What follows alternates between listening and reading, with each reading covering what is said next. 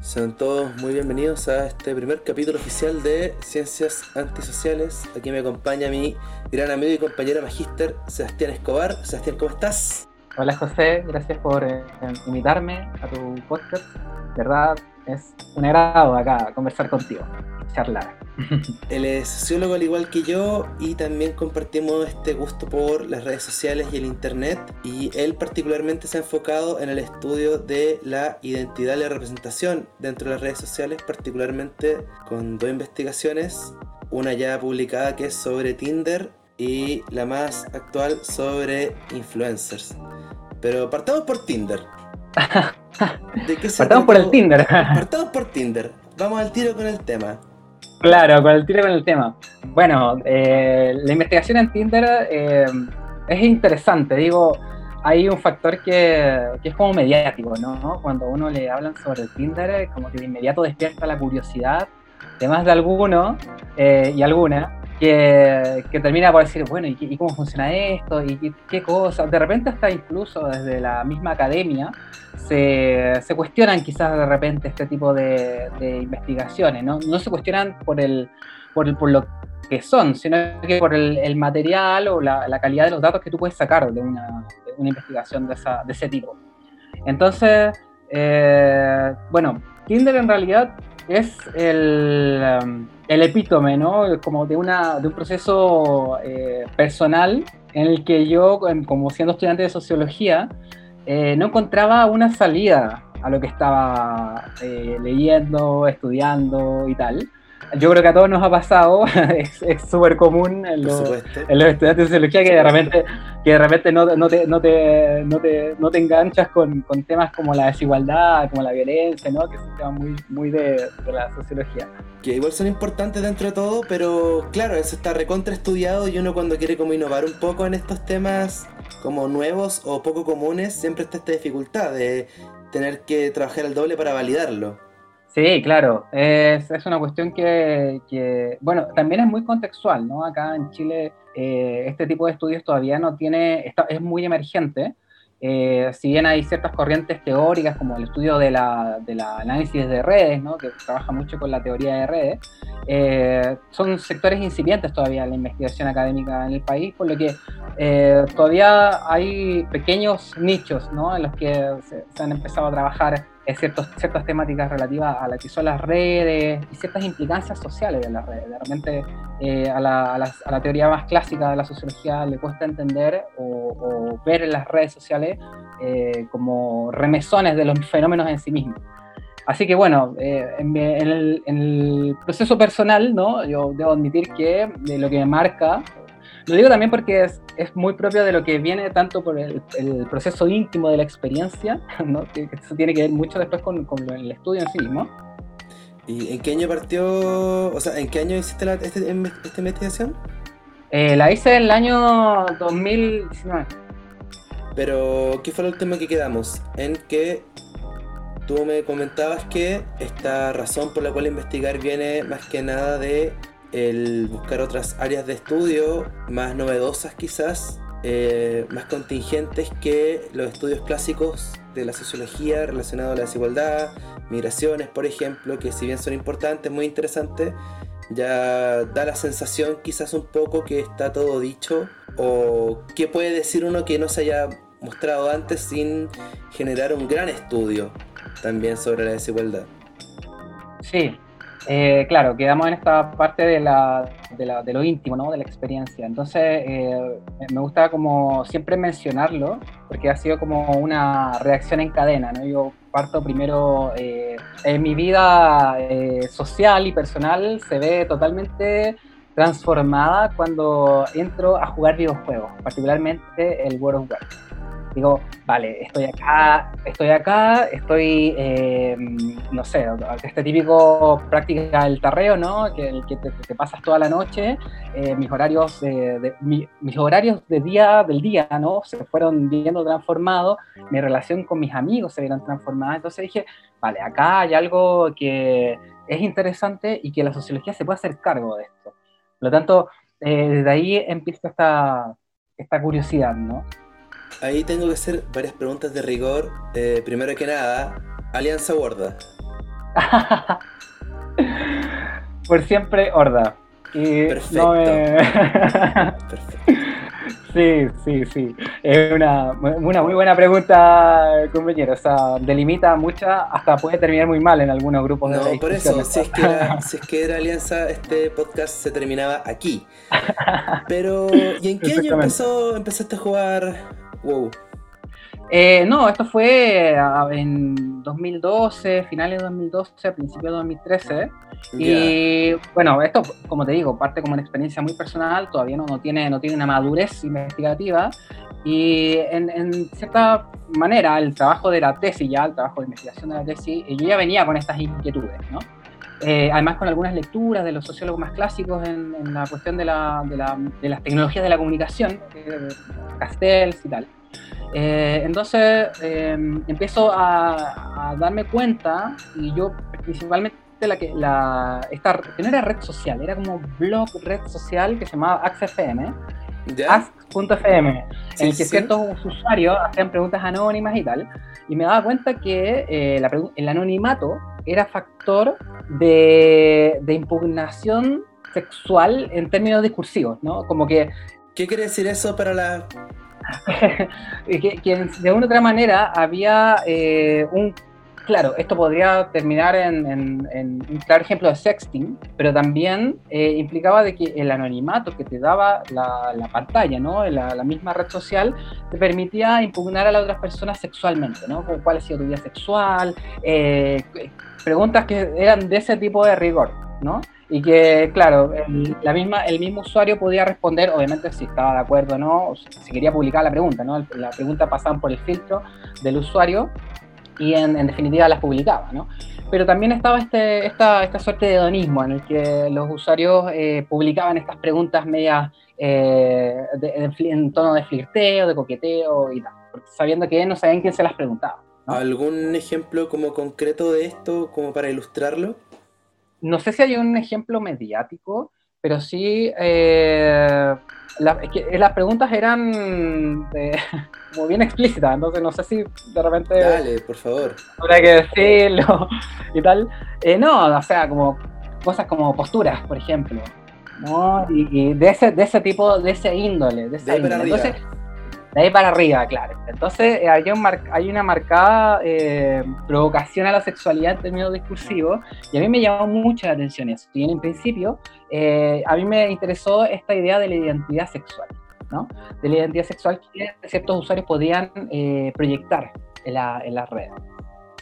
Y dentro de esta, bueno, la misma lectura y tal, eh, me veo también muy eh, motivado por esta novedad del Tinder. O sea, Tinder, eh, bueno, se crea en 2012, mal no, me equivoco, pero aquí llega en 2016, 2017, siempre tiene como un delay. Yo tengo recuerdos del 2014 aproximadamente, quizás 2015 conociéndolo. Ya, bueno, pero siempre tiene, tiene un, siempre tienen un delay acá, por lo menos en Latinoamérica, las novedades de, las aplicaciones y tal. Entonces, eh, conozco Tinder, ¿no? Empiezo a indagar cómo funciona y tal, y me doy cuenta de que hay factores. Eh, primero, lo que a mí me llamaba la atención era cómo, de una u otra manera, nosotros como usuarios de Tinder delegábamos nuestras eh, relaciones afectivas a las tecnologías. Y ahí había una cuestión eh, fundamental que era de orden más bien práctico, ¿no? Porque eh, esto que parece ser muy de la intimidad, del tú a tú, del cara a cara, eh, tenía que empezaba a hacerse mediáticamente posibilitado por un, un, chat, una tecnología que es como la del Tinder. Para redondearlo y quizás para explicar esto a las personas como con, por ciertos conceptos que quizás no estén hayan quedado muy claros. Básicamente lo que ocurre en Tinder, yo creo que todos lo conocemos y la gran mayoría lo habrá ocupado, es que básicamente nuestras relaciones afectivas, ¿cierto? el conocer a una persona, el generar un vínculo afectivo con ella o sexual simplemente, empieza a estar mediado, ¿cierto?, por una aplicación en lugar de el cara a cara físico que puede ser en una disco, en un carrete, en, en la universidad, ¿cierto? Sino que esto pasa por el filtro, por así decirlo, de Tinder. Sí, ahí hay, hay varios eh, elementos que son interesantes de discutir y como poner sobre la mesa, ¿no? Lo, primero es como eh, la, el Tinder es una tecnología en parte y de una otra manera esta ha sido reapropiada, ¿no? O sea, como siempre la tecnología se produce con un fin y ahí está muy el, el, papel del diseñador, ¿no? El, diseñador. Pero eh, en definitiva, cuando llega al, al, público en general, termina siendo utilizada de tal o cual manera. Un ejemplo, y que claro, yo también me lo di cuenta en, mi investigación, es que Tinder se, se usaba para vender drogas, por ejemplo. ¿No? Y ese es un ejemplo claro de reapropiación eh, em, de la tecnología por parte de los usuarios, que incluso también articulaban ciertos lenguajes que eran propios de la, de la aplicación, ¿no? Como el típico el G y, bueno, hablando de las drogas, ¿no? La manito. la, manito y tal, ¿no? La hojita, sí, claro. Ahí, ahí el factor creatividad era el que, el que más llamaba la atención. Y que después esto se traspasó ya de, lleno en Grinder. Sí, claro, claro. Eh, hasta donde tengo entendido, es un poco es como la, la madre de las aplicaciones de, cita. Eh, pero aquí me, parece que llegó también un cierto retraso también. no, no, estoy tan segura ahí de la fecha exacta, pero siempre estuvieron a la par. Tinder se hizo un poquito más masivo y tal, porque también hay cuestiones eh, de, la, misma sexualidad, ¿no? Como la Tinder estaba como eh, destinado a un público de usuarios de supuestamente heterosexuales, ¿no? Ahí después uno podía como dentro de la misma, eh, claro, usar los mismos filtros, establecer qué quería buscar y qué no, ¿cierto? Pero, pero a nivel mediático, Tinder, eh, claro, fue orientado hacia un público más bien heterosexual. Entonces, em, claro, ese es una, una de, de, los temas, ¿no? Y eh, pensándolo como teóricamente, ¿no? Como, por ejemplo, cuáles son las implicancias que tenía estas técnicas, estas nuevas técnicas, dentro de las relaciones románticas, ¿no? Y ahí justamente, eh, bueno, yo pensaba en esta idea del amor líquido, ¿no? De, de Sigmund Bauman, que bueno... ¿Qué es el amor líquido para los que no conocen el término? El amor líquido en parte eh, tiene que ver con una transformación de las relaciones románticas en términos de, de que se han vuelto un objeto de consumo. ¿sí? Como objeto de consumo terminan volviéndose desechables, descartables rápidamente en el tiempo, eh, y además transables en un mercado. ¿no? Ahí está, esa es la lógica, en definitiva, que, que, es que estaría más latente, ¿no? que la relación romántica, esta relación que parecía que dura para siempre, ¿no?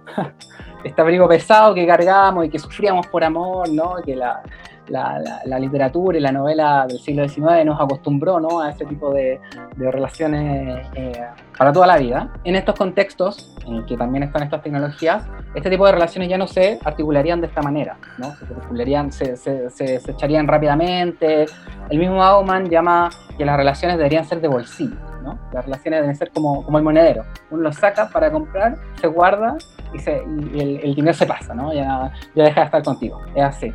No, la idea es siempre liberarse de los abrigos pesados para no tener cargas en la vida, ¿no? Como que se, ha, pensado a, los sujetos desde, ese punto. Y las relaciones también se han, se han vuelto ah, de esa manera. Claro, porque yo al menos, hablando con personas que también usaban Tinder, era como, siempre estaba el amigo o amiga que había encontrado a su pareja por Tinder. Y era raro. O era como, vaya, se puede. Pero en estricto rigor, nadie, o sea, todos sabíamos que no era para eso y los que lo usaban para eso era como, ten suerte, pero difícilmente ese sea el camino e incluso uno podía llegar a cuestionar qué tan, no sé si válido, porque la relación si se concreta como efectivamente a largo plazo es genial, pero claramente hay una diferencia entre conocerse por, por Tinder en particular a diferencia de eh, cara a cara o por experiencias de vida, ¿cierto? Sí, o sea, eh, justamente esto, bueno, ahí también hay, hay cuestiones que, que salen un poco quizás del Tinder, eh, un poco pensando en, en, términos moralistas también, ¿no? Como decir, como, bueno, hay, hay cambios que de repente no son tan buenos. Por ejemplo, el mismo Bauman eh, decía que estas transformaciones, ¿no? en el caso del amor líquido, iban a ser una fisura a la sociabilidad, no a esta condición humana en la que compartimos y compartimos un mundo intersubjetivo, ¿no? Entre todos y, y, los valores simbólicos que estructuran la sociedad.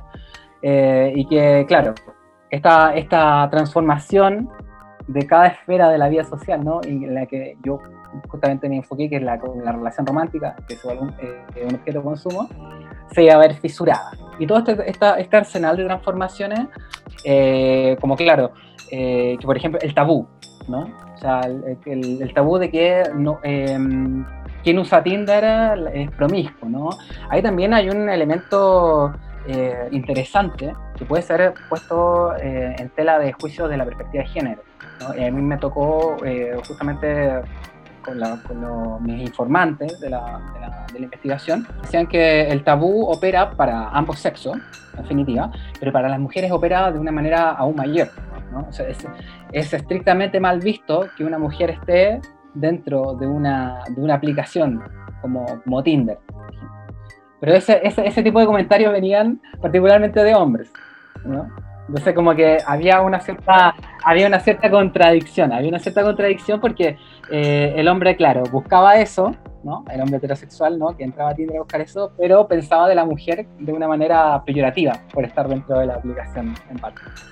O, tenía este imaginario, ¿no? De la mujer que, está ahí y que, bueno, eh, todos estos epítetos que, demuestran también la, la, como la violencia de género, ¿no? Como la mujer no puede hacer esto, eh, y cierto sexismo, también está muy inscrito en la... que forma parte del mismo tabú. Que termina siendo curioso porque precisamente tú estás buscando, en el caso de las personas heterosexuales, que imagino que son las que tenían este prejuicio, por así llamarlo, buscaban mujeres que estuvieran en Tinder, obviamente. Claro, Claro, sí, o sea, era, era parte del juego, ¿no? O sea, como eso, eso tenía que, que, ser así, o por lo menos la aplicación lo configuraba de esa manera. Entonces, eh, claro, resultaba paradójico que eh, algunos hombres eh, tuvieran, siguiesen teniendo esas impresiones. ¿no? Claro. Entonces, bueno, ahí también la, ahí deja en claro de que la aplicación, o sea, la técnica, ¿no? en este caso el dispositivo y la aplicación también, está siempre en una tensión, está siempre en una tensión y, eso también provoca que se sea reapropiado de, tales maneras, ¿no? O sea, la reapropiación nunca es algo acabado, siempre va mutando, va transformando y, bueno, en Tinder también se da un poco esa lógica. específicamente, ¿qué es lo que estás buscando tú en esta investigación, en esta tesis? Ah, vale. Bueno, Sí, o sea, bueno, el, primer, eh, el primer eje de interés en la investigación era lo que acabamos de conversar, que es un poco la, transformación de la relación romántica, pero también había otro eje, y que ya también era personal, no por esta historia que yo tengo como con el uso de la tecnología ¿no? y el videojuego, sino también una cuestión que es por un proceso personal de, de, de exponerse al mundo, ¿no? como esta, esta necesidad en cierta, yo diría casi imperiosa, de tener que mostrar un, personaje al mundo, ¿no? Y, que, la, tecnología y, las páginas web, bueno, en el principio de los 2000, ¿no? Cuando sale esta idea de la web 2.0, eh, que, bueno, en el caso de principios de los 2000, eh, fue el Fotolog, ¿no? Eso todos conocimos el Fotolog eh, y mostramos nuestras fotos y siempre tratábamos de tener nuestra mejor pose, escribir nuestra mejor frase y, y todo lo que... ¿Tú tuviste Fotolog? Por supuesto que tuve Fotolog y, fue, fue una experiencia religiosa. no, digo, uno siempre eh, descubre, o, por lo menos uno descubrió, imagina, bueno, yo estaba en mi glorioso eh, adolescencia y, Fotolog eh, fue una parte constitutiva de uno, o sea, uno siempre, más allá de lo que mostró o no mostró, eh, lo pone a uno en, en, la, en, la, balanza de, o esta necesidad de tener que mostrar a alguien. ¿no? Y, de repente eh, nos vamos configurando nosotros mismos a la medida de este personaje que vamos mostrando. ¿no? Y esta construcción de este personaje, eh, a la medida que va mutando, ¿no? Va, va, tomando ciertos ribetes performativos, ¿no? Un día, no sé, está feliz y contento escuchando y al otro día está triste y deprimido escuchando, no sé. Panda. indie. o panda, claro, música emo. Entonces... My Chemical Romance. Eh, My Chemical Romance, claro, y todo. Bueno, la, movida emo estuvo muy, muy pegada con el fotógrafo. Que vamos a estar con, con cosas. A, mí me tocó también formar orgullosamente de aquel, de aquel eh, de, aquel tribu urbana, ¿no? Que claro, de aquel mundillo, de aquel tribu urbana. Pero, pero bueno, el, el tema es que, claro, eh, se fueron articulando esta, esta, esta eh, necesidad de exponerse al, al, mundo, ¿no? Y con las tecnologías, ¿no? La, la, tecnología avanza aceleradamente, se van, se van, se van agudizando esta, esta, esta, estos fenómenos, ¿no? Entonces, eh, claro, a mí también justamente esta necesidad de exposición y de autopresentarse, ¿no? Porque uno, está esta lógica de la, de, la fachada, ¿no? Que es como de cómo uno se muestra al mundo y, que, bueno, la lógica de la fachada fue pensar la interacción cara a cara, ¿no? Pero en la dinámica digital nosotros podemos incluso esconder más cosas. La construcción es totalmente performativa, ¿no?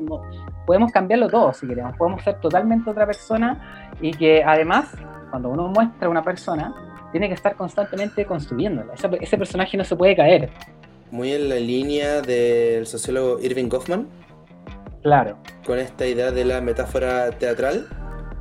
Claro, sí, sí. Para los que no la conocen, eh, este sociólogo plantea una microsociología, una sociología de alcance más bien pequeño de interacciones justamente cara a cara, en donde nosotros generamos un personaje, una máscara teatral para un público y esa máscara está pensada para agradarle o conseguir una reacción determinada al público y según con quién estemos tratando. Vale decir, por ejemplo, no somos la misma persona eh, que cuando estamos en una clase con nuestras familias, con nuestros abuelos, por ejemplo, a en el carrete con los amigos más cercanos o cuando vamos a un carrete donde quizás no conocemos tanta gente nosotros tendemos a generar este personaje, ¿cierto? A tener una aproximación de nosotros mismos que queremos que otras personas eh, perciban. Y esto justamente se ve de cierta forma, con lo que me comentas tú, llevado como a otro nivel dentro de las redes sociales. Sí, eh, claro, pasa por un proceso de agudización, ¿no? Por el hecho en que la interacción, que es como el, ritual de interacción, como lo que pone el, sociólogo, eh, ahora no es cara a cara, por lo tanto, nosotros, lo, que antes escondía, eh, eso que queríamos esconder, era el rostro, ¿no? Ahora no, ni siquiera podemos ver el rostro de la otra persona. Por lo tanto, todo aquello que podemos esconder, ¿no? y por eso también es tan fuerte el anonimato, termina eh, dando la posibilidad de mostrar el personaje que nosotros deseamos mostrar. ¿no? Como que es una historia muy, muy repetida, digo, los perfiles falsos. Como que hay, hay ejemplos hay por montones, ¿no? Es como que no habría que quizás mucho andar en eso. Sí, no, bueno, el, el punto es que mm, eh, un poco ahí confluyen las los dos intereses que, que marca la, investigación. Y claro, en parte, si bien la reflexión es que ya terminando la investigación y tal, estos, estos dos procesos se agudizan, ¿no? Se agudizan. Hay una cuestión interesante que a mí, a mi parecer tiene que ver con, la, con el el, matiz cultural que implican que estas tecnologías vengan como a interceder en, estos, en estas esferas, ¿no? como la esfera romántica o la esfera de la intimidad. ¿Qué quieres decir con eso? Ah, lo, que, lo que acabamos de hablar, o sea, como esta transformación de las relaciones románticas y esta necesidad imperiosa de, tener que proyectar un personaje al mundo, ¿no? Entonces, eh, las tecnologías, claro, eh, interceden en esto, en, esta, en estos dos imaginarios culturales, que obviamente están envueltos en prácticas y estas prácticas tienen ciertos valores simbólicos eh, determinados y que encierran otro, una, una, cuestión que tiene que ver más bien con, con, una captura del mercado. Que ahí pienso también en una autora que se llama Paula Sibilia, que ha reflexionado mucho sobre lo que ella llama el show del yo. El show del yo. Como el show del yo, sí. Ella habla en su libro La intimidad como espectáculo, esta, esta condición cultural que es una, no es una condición que es sustantiva, o sea, digo, no es, es sustancial, ¿no? Que siempre contingente, está mutando, está transformando, está chocando con, con, la, con el diseño de las tecnologías, como cómo la apropian los, los, em, los usuarios y tal. Y también con, lo, con las variantes políticas que va, que va tomando esto. Por ejemplo, una cuestión interesante es que cuando eh, nacen los blogs, los blogs, y hablo de finales de los 90, principios de los 2000, eh, la creatividad pasó a ser un bien transable en el mercado. Porque la creación de contenido empieza a ver en la práctica de sí misma que se puede capitalizar, ¿no? Entonces, entonces hay, hay ciertas cuestiones que las van, eh, se van configurando ciertas prácticas dentro de los espacios digitales, la cibercultura, y el mercado siempre trata de meter su, su, su venaza, ¿no? Para, para ver cómo capitalizar sus garras, claro. Claro, entonces pasa que eh, cuando la, la, relación romántica se vuelve una, un factor de, un objeto de consumo, eh, y aquí quiero citar a otra a otra socióloga que se llama Eva Illouz, y ella tiene una cuestión bien particular que a mí me llama mucho la atención, que es cuando nosotros, eh, bueno, ella estudió los sitios de, citas, y uno de los más populares fue Match.com, que también estuvo eh, durante la primera década de los 2000 y que, y que, claro, mediáticamente se denominó como el rompe matrimonio, ¿no? Porque muchos hombres cansados de sus parejas que supuestamente no los satisfacían, ¿no? Iban a este, a este, a este portal web y, empezaban a, buscar a otras parejas, a otras amantes. Entonces, em, hay una cuestión súper interesante y que a mí en la cuestión del Tinder me, hizo, me, dio un, un muy grande, que es eh, esta introspección psicológica y que es casi un mandato, ¿no? Como cuando uno dice, bueno, ¿quién eres tú? El portal te pregunta, ¿quién eres tú? Bueno, yo soy tanto, tengo tanto, me gusta tanto y busco tanto, ¿no? Como tengo todo esto y busco esto. Y uno, en cierta manera, aparte de autoanalizarse psicológicamente, ¿no? De esa pregunta de quién soy yo, ofrece y sabe hasta dónde puede llegar a buscar a otra persona. ¿no? Se pone al nivel de, la, de, una mercancía, en definitiva, como tengo tanto dinero, por lo tanto puedo llegar a pagar esto, ¿no? Por lo tanto, si tengo una, un estudio, un gran este, grado académico o soy dueño de una gran empresa, ¿no? Puedo acceder a mujeres con un estatus alto o mujeres más guapas, ¿no? Como se pueda estipular. Entonces, eh, la autora hablaba de una reificación de la, del lenguaje, en las, en, las páginas de cita. ¿Qué implica esto?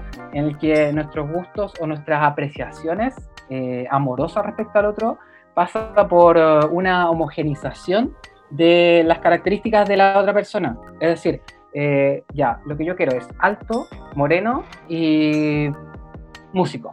Entonces, este proceso de, de, describirse a sí mismo dentro de un portal de cita o que lo podemos homologar al, al, Tinder, ¿no? Porque en el Tinder tú también tienes que dar una descripción de ti mismo. Y el Tinder es incluso más agotado, es como el icono, ¿no? Como, no sé, no fumador, eh, o una hoja por la droga, o, o, libros, ¿no? O bicicleta y tal. Entonces, eh, esos procesos, en definitiva, ayudan o permiten, según la autora, una racionalización de, los, de, las relaciones afectivas también, ¿no? O sea, como se han, se, han, se han, vuelto cuantificables, medibles, ¿no? Y uno las puede cotejar o mensurar de acuerdo a ese tipo de, cuestiones, ¿no? O sea, como la tecnología también ha eh, implicado, tecnología me refiero como a estas páginas particulares de la, de cita, ¿no? A que se hayan agudizado ese tipo de fenómenos. Claro, porque también lo que ocurría era que uno planteaba una descripción que intentaba ser lo más atractiva posible para las personas también que uno estuviese buscando, el tipo de persona que uno estuviese buscando. Y por lo mismo uno, por ejemplo, ponía su altura o elegía las mejores fotos con los ángulos más engañosos y photoshopeados posibles. Sí, por supuesto. Y otra cosa que a mí me llamaba la atención es que finalmente nos busca personas según esos criterios que uno tiene, que a mí tampoco me parece tan algo particularmente malo, pero sí algo que yo encontraba curioso era esta idea del rango de, geográfico que planteaba. Porque si bien, por un lado, una de las cosas más atractivas que puede tener una persona era que estuviera a menos de un kilómetro tuyo, eso era como like al tiro, por comodidad, por otro lado también te recluye a un espacio geográfico determinado. Si es que uno pone por ejemplo, una comuna, en este caso en Santiago, podía limitarse, si una persona era de estrato socioeconómico más bien alto, podía estar limitado solamente a gente de ese rango y no interactuar con gente de otras comunas, por ejemplo, o viceversa. Finalmente está, salvo que uno fuera estuviera como en otra parte y quisiera activarlo ahí, como una acción consciente dentro de todo. Sí, mira, sabes que yo igual, eh, bueno, en esa investigación yo la hice acá en la región de Valparaíso y acá esa distinción justamente, bueno, también eh, indagué en eso, porque acá hay, bueno, yo no sé si tú estás como al tanto, pero la, bueno, yo creo que todo Chile ya lo sabe en realidad, eh, la distinción entre Valparaíso y Viña, ¿no? Acá es muy fuerte, como Valparaíso es el sector más popular y Viña del Mar el sector más cuíco, ¿no? Como decimos. A pesar de que tiene la comuna con mayor cantidad de campamentos. Exactamente, exactamente, pero a nivel eh, mediático, Viña del Mar, bueno, la ciudad del festival, la alfombra roja, el casino, y claro, se ha articulado esta idea de que Viña es una ciudad eh, pomposa, eh, con, capital económico alto, ¿no? Claro. Y, y en el Tinder, no sé si extrañamente, pero a mí me, llamó la atención aquello, que acá en Valparaíso, esas diferencias se acentuaban visualmente. ¿Qué quiere decir? visual y discursivamente. Componer las los dos elementos. Digo, primero, la imagen de un usuario de Viña y la descripción de un usuario de Viña eran notoriamente diferentes a la descripción de un usuario de Valparaíso y la foto de un usuario de Valparaíso. Guarda esa idea medio segundo que aprender la luz. Prosigue, por favor. Em, entonces, esta distinción que es operativa en Tinder a nivel visual, ¿no? Claro, marca que la distinción geográfica, de una u otra manera, puede eh, no interrumpir, sino que puede influir ¿no? en la forma de autopresentación que tienen los usuarios. Entonces, eh, los, usuarios de Viña, los usuarios de Viña tienen que mantener el personaje de eh, música tecno, departamentos a la orilla del mar, ¿no? O, o fotografías en la playa, con lentes espejados, esto que, bueno, se, tú te puedes ver. Los cuicos. Los cuicos, claro. Pero tiene un nombre, ¿no? ¿no? recuerdo.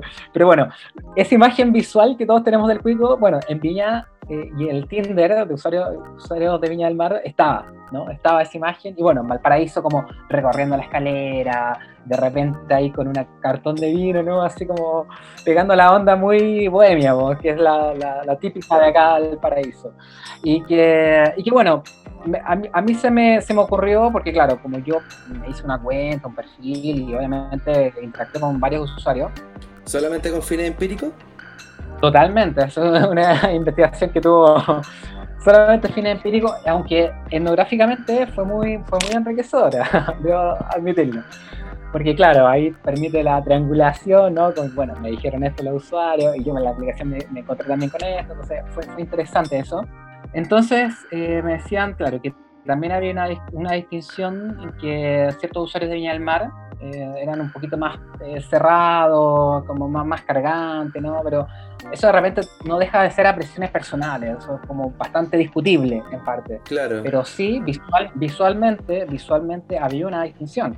Yo también he usado Tinder, por ejemplo, en Santiago, y si tú te, claro, te fijas en las comunas de más alto ingreso, con comunas más periféricas, sí hay distinciones que son visuales de repente, ¿no? Como de repente el, cuico, ¿no? Evitará estas juntas como de, tomar en la calle, ¿no? Como en la plaza. Digo, esto es casi a nivel subjetivo, ¿no? Porque pueden haber obviamente casos en los que un cuico se salga tomando en la plaza, ¿no? Es una generalidad, claro, y, es, provocadora, ¿no? Porque cualquier persona me dice, bueno, pero no está el dato y, tal. Pero bueno, en términos visuales sí sería operativo, ¿no? Y, claro, cuando hablo en términos visuales hay, hay una noción o hay una, un, dejo de autopresentación, ¿no? Soy de Viña, me muestro como tal, ¿no? Soy de Valparaíso, bueno, en el caso de, la, de mi investigación, y me muestro como tal. Eh, pero sí, no había una, distinción, y esto me pareció muy curioso, eh, no había una distinción en las prácticas que tenía. O sea, todos entraban al Tinder a la mismo. sean de Viña, sean de Valparaíso. Entonces, eso es interesante porque, claro, yo también hago la pregunta, bueno, tú eres de Viña, ¿qué te parecen los de Valparaíso? Ya, pero bueno, ¿a qué entraste tú a Tinder? Sí, bueno, ya entré esto, qué sé yo. Aunque ahí había una retórica bien interesante. Recuerdo que solo dos personas me dijeron, no, yo entré y acá está la, palabra clave del Tinder, y lo digo a nivel, porque esto es como un código como al, al vivo, ¿no? Así como, como, como, tal me lo dicen, que es la palabra pelarse. ¿no? No, hay como una, no hay como un símil quizás como flipear, no, pelarse. No, pelarse. Como, claro, claro. Y que, bueno, coloquialmente sabemos lo que significa pelarse y tal, pero muchos usuarios eh, eh, decían que ellos entraban o a conocer gente que es como un, eufemismo de pelarse de una otra manera. Ser amigos. O ampliar el círculo, claro, ampliar el círculo de, amigos. Entonces, igual era interesante eso porque, claro, también fue una parte de este, quizás este tabú que de repente, bueno, conversamos en un principio y que no termina por asumirse que, eh, bueno, la sociedad chilena, ¿no? bien situado lo que estamos conversando, no, hay como una, una, determinación en que, claro, se puede encontrar a una pareja a través de este tipo de, de, aplicación. Ahora, yo encuentro bien curioso justamente cómo dialoga el fin de Tinder, que es, el concepto sociológico es pelarse, y también justamente lo que tú decías, como esta cultura más retraída o, o más conservadora, por así decirlo, porque finalmente, claro, se tendían a usar eufemismos como buscar amigos, ampliar el círculo, pelarse algunos lo admitían y... Pero aún así era algo que uno dejaba en el rango de Tinder o que se, entendía por tener Tinder que uno lo que buscaba era eso, pero tampoco era algo explícito. Sí. Justamente también como eh, uno busca ampliar el círculo y eso, si es verdad, como ¿Qué implica eso en tu círculo como directo de amigos? O tu círculo directamente social. Ah. No sé si se entiende lo que voy. Sí, sí, sí. No, de hecho, había una, un par de informantes, claro. Eh, hay una, una cuestión. yo no estoy tan seguro de por qué realmente pasa. Eh, no en términos de, lo que se le dice a un amigo, porque había una, recuerdo una informante que me, me comentaba de que hablaba con una amiga y decía, mira, hice match con esta persona en, Tinder y la otra y la amiga le decía típico como, oh, pero si yo lo conozco, o oh, anduvo con, con, una compañera, y, como que de repente hay estas conexiones que son bien repentinas, como que digo, ¿por qué lo conocí? ¿O cómo Bueno, esta, esta magia de repente que nos ofrecen este tipo de aplicaciones.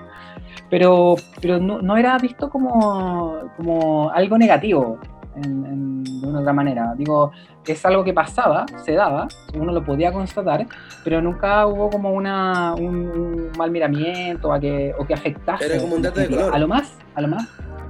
Era claro, es como, como un dato rosa. Digo, como, eh, como, bueno, quizás si la otra, tu amiga en este caso, la que le comentas que hiciste match con cierta persona, dice, no, sabes que esa persona mm, y tal, hizo esto, tiene un pasado oscuro y qué sé yo, además te puede dar una recomendación, pero... Pero en principio no era algo malo.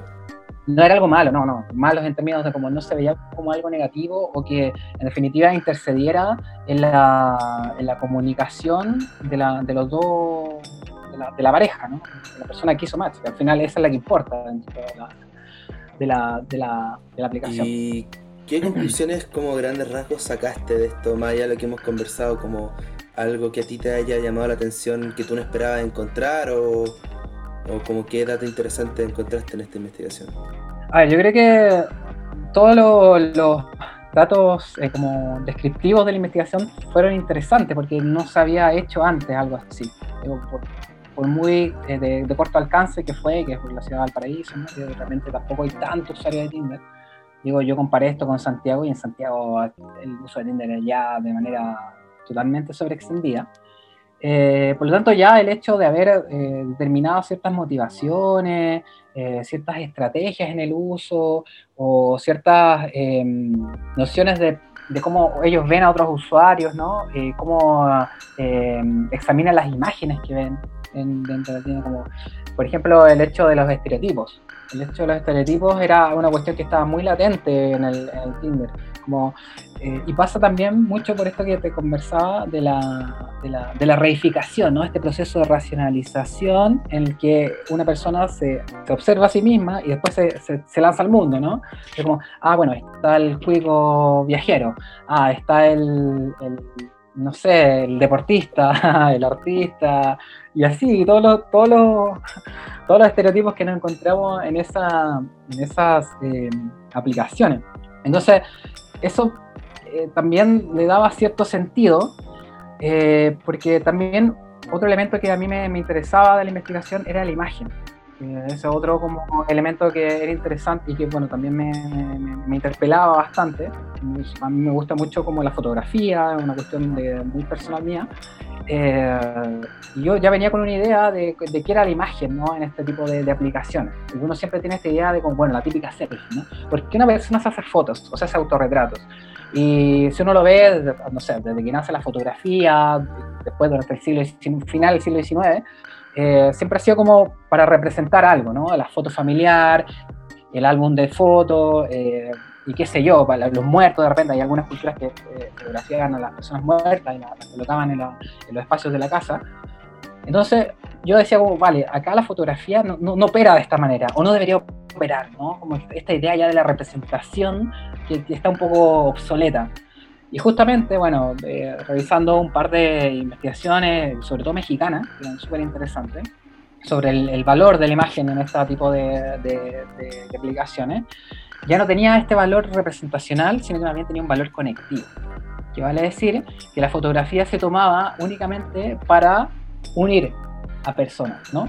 Compartir ciertos intereses o gustos en particular eh, y generar ciertas comunidades. Por ejemplo, una al principio, ¿no? No sé si recuerda la página Flickr, eh, ¿No? cuando uno subía fotos. Bueno, Flickr es un portal que, bueno, de, debe todavía existir, pero principio, yo diría que finales del 2000, la primera década del 2000, Flickr fue bastante eh, conocido y se generaron muchas comunidades. Flickr es un portal únicamente para subir fotos. Entonces, muchas comunidades de fotógrafos se empezaron a agrupar en la medida en que compartían fotos, con, con sus fotos propias y las fotos de otros, ¿no? Esta lógica del compartir. Entonces, eh, la imagen ya un poco perdía esta noción de como, bueno, acá está la, no sé, represento eh, la ira o el dolor, ¿no? O, qué sé yo.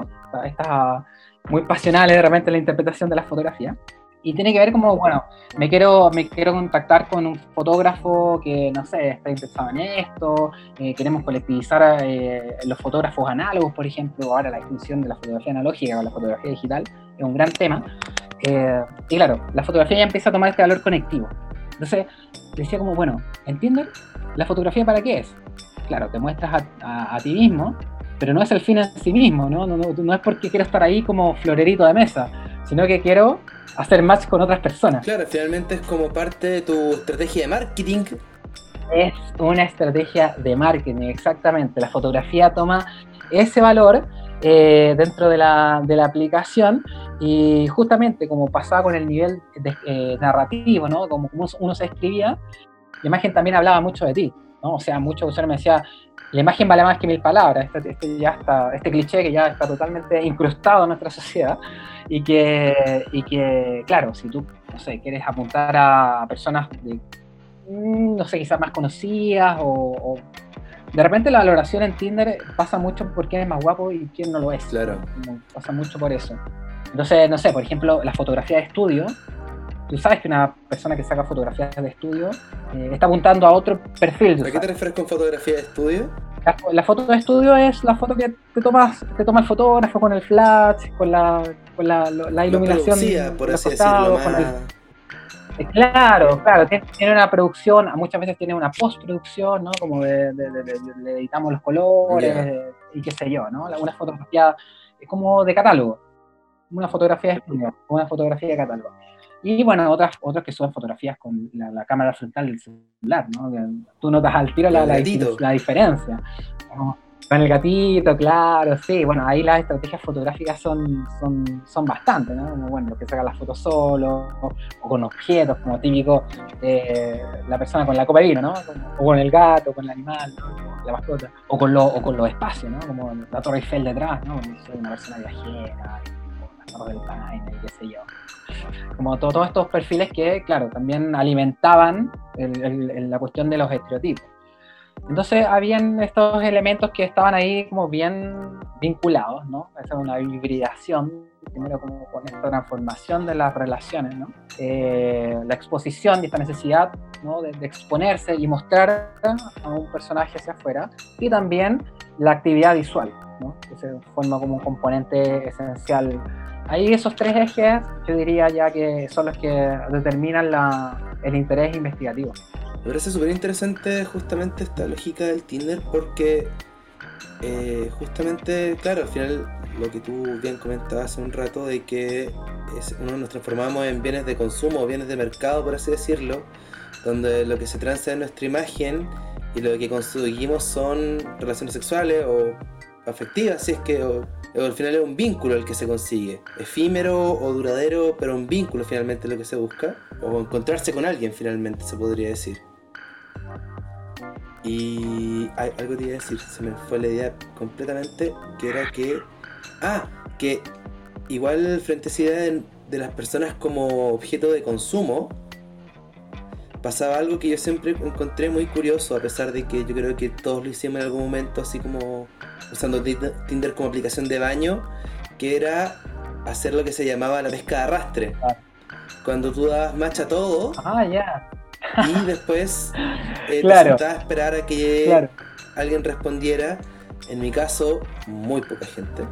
Pero claro, pasaba esto finalmente que ya ni siquiera importaba conocer a la persona, comillas, comillas, indicada, sino que lo que ah. saliera y si uno lo traspasara a términos físicos es como poner a la gente en una fila y decir, ta, tú, tú, tú, tú, tú, tú, tú, tú, ¿Alguien, ¿Alguien aquí? No, adiós. Es como bien bizarro si uno lo ve como en cuando uno recuerda que no es un perfil sino una persona. Sí, claro, o sea, ahí pasa esta, esta lógica del, de, seguir, seguir, seguir, acumular, ¿no? Porque, claro, necesitas más, más, más y más, ¿no? Como, cuando, cuando uno necesita consumir, ¿no? no puede parar de, de, comprar esto, esto, esto. Pero, pero claro, con esto que me comentabas de la, ¿cómo se llama?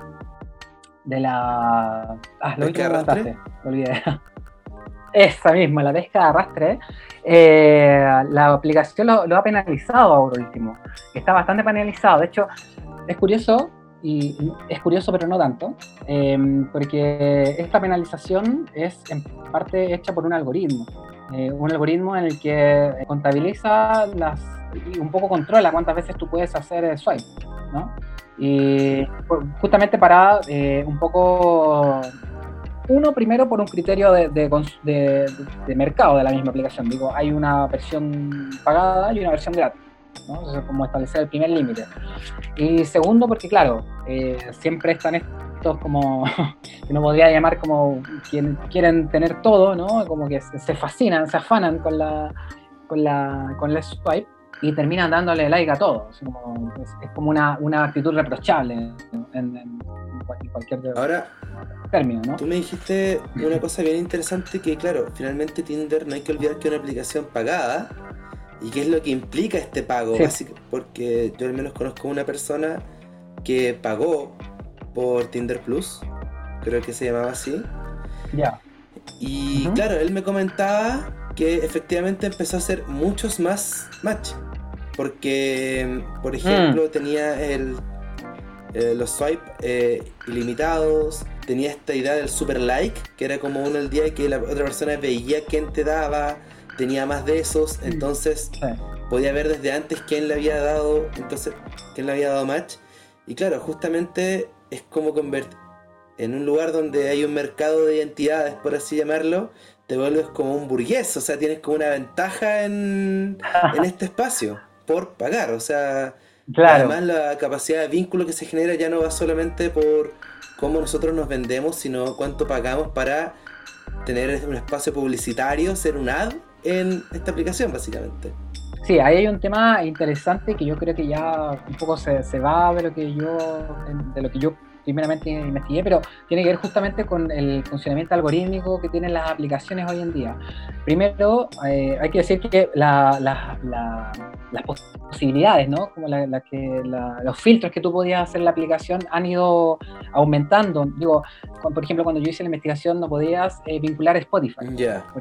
Eh, entonces estaba este, eh, estas posibilidades, ¿no? que hablaba de la, de la, integración de, por ejemplo, las cuentas de Spotify.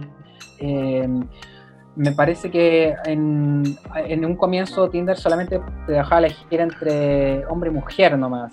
Ahora, o sea, bueno, el hombre solamente podía elegir mujer, la mujer solo hombre, y ahora como que puede elegirlo a tu gusto, ¿no? Como ha, abierto todo ese tipo de, de, elecciones que pueden hacer los usuarios. Y claro, justamente el super like, ahora hasta donde entiendo está el tema de cómo tú puedes ver quién te da el me gusta. Que eso también es una lógica, es, eh, eh, a mi entender, cómo funciona también esta economía en la que tiene que mantener a los usuarios conectados, ¿no? Siempre tiene que haber un elemento que mantenga la atención, porque justamente como estas aplicaciones, y aquí también viene como el otro elemento de, la, lógica algorítmica de las aplicaciones, es recopilar datos de los usuarios. Y cómo las aplicaciones recopilan datos de los usuarios a través de el uso constante. Digo, eh, que tengan abierto el GPS para saber cuáles son los lugares que frecuentan, ¿no? Como ese tipo de datos para después tratarlos, ofrecerles publicidad y así, ¿no? O sea, como de repente estamos, no sé, el celular te escucha cuando dijiste. El viaje de Panui, el No sé, soprole y te, eh, claro, soprole y te sale un majarate, ¿no? Así como en, la, en el Instagram. Como Pero yo creo que ahí nos estaríamos yendo a un tema que podría ser para un capítulo entero. Sí, no, claramente. el, claramente. el capítulo pasado lo que, lo que quería... parecido que de repente las conversaciones dan para otros temas que podrían quedar agendadas. Sí, me imagino. Y ya para ir cerrando, porque ya casi una hora de grabación. Mm que se pasa rápido. Eh, sí, está interesante. Dos cosas. Uno, ¿vendrías de nuevo para hablar de ese tema, por ejemplo, o de otro? ¿Te, gustó esta participación?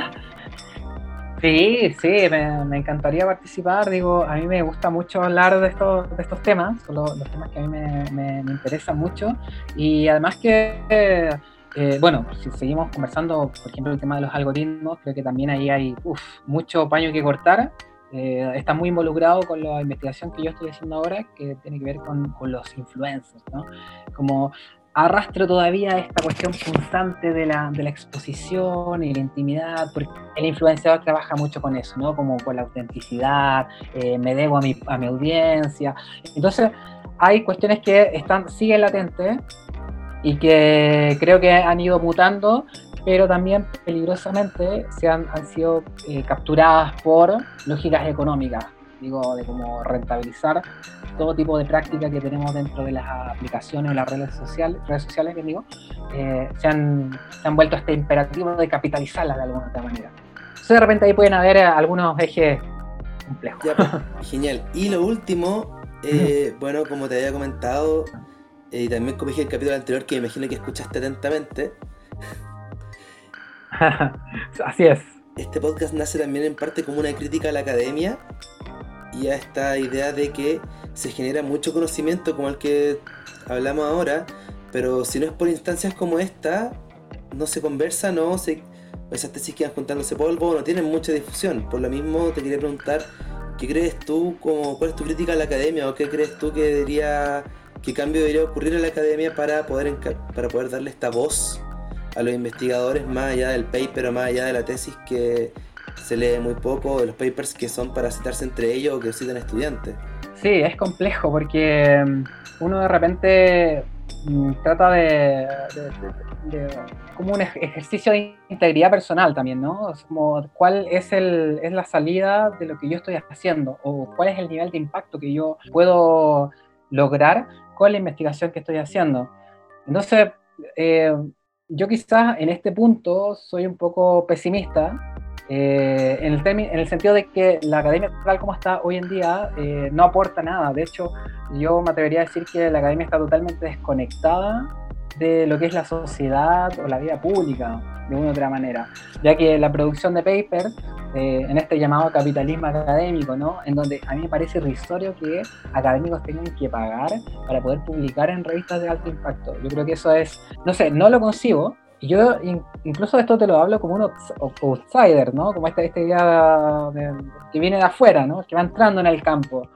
Me parece que, no sé, no, no podría como concebir terminar haciendo eso, ¿no? Entonces creo que, creo que, creo que, mm, además que de fondo, en la misma práctica que tiene que lograr esta carrera académica, ¿no? Que algunos con más capital cultural que otros, y, todos los capitales, digo, capital económico, capital cultural, capital social, ¿no? De acuerdo a las redes que uno tiene, eh, les va costando, uno más que otro. Entonces, en esa alocada carrera de la academia, terminar en ese espiral, ¿no? Que en este, en este punto a mí yo lo veo sin fondo, ¿no? Como que hay que, hay que rentabilizar la producción académica para subir el, el, ranking de impacto, eh, para mejorar la, la, institución, ¿no? la universidad. La, universidad tiene que puntuar siempre más arriba en, en, los rankings. Entonces, no sé, a mí me parece que, que hay que hacerle una, un replanteamiento gigante a esa, a esa lógica, ¿no? que, que está totalmente mercantilizada. Y, y, creo que un poco ahí como propuesta, ¿no? También eh, la lógica inventiva de, la, justamente estas instancias, ¿no?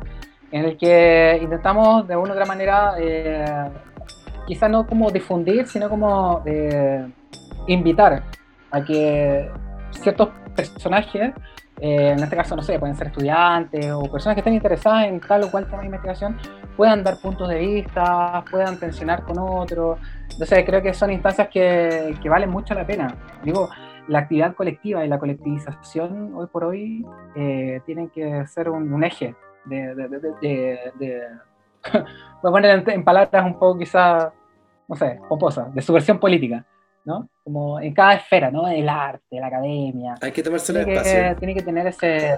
Hay que tomarse los espacios, sí. Y, pero cuestionar, o sea, digo, no, no, no, no, ir a eso, a como está la academia hoy por hoy, es, complejo. Es un escenario que por cualquier lado tiene efectos negativos. Así que creo que agradecer también el espacio. Digo, es una, una bonita instancia y, y a darle nomás. Pues, Oye. creo que Y ya para cerrar definitivamente por tercera vez, que si alguien le haya interesado tu investigación o quisiera leerla, ¿dónde podría encontrarla? Bueno, la, hay una publicación que está en la revista Tecnocultura, que es de movimientos sociales y cultura digital, una revista española. Y bueno, el título de la investigación se llama, bueno, el título de la, de la publicación se llama Intimidad y Tecnologías Digitales, la transformación de las relaciones eh, de los vínculos interpersonales en el uso de Tinder en Chile. Perfecto. bueno, está, está, a mi autoría. Es el es uno es el, la publicación que hice de la, de la tesis bueno y a pesar de la o sea digo presentado a nivel local ahí en la universidad donde, yo estudié. Perfecto. Muchas gracias por participar Seba. Mm. ustedes queridos gente que lo escucha espero que este capítulo les haya gustado les haya parecido interesante. Un abrazo a todos. Adiós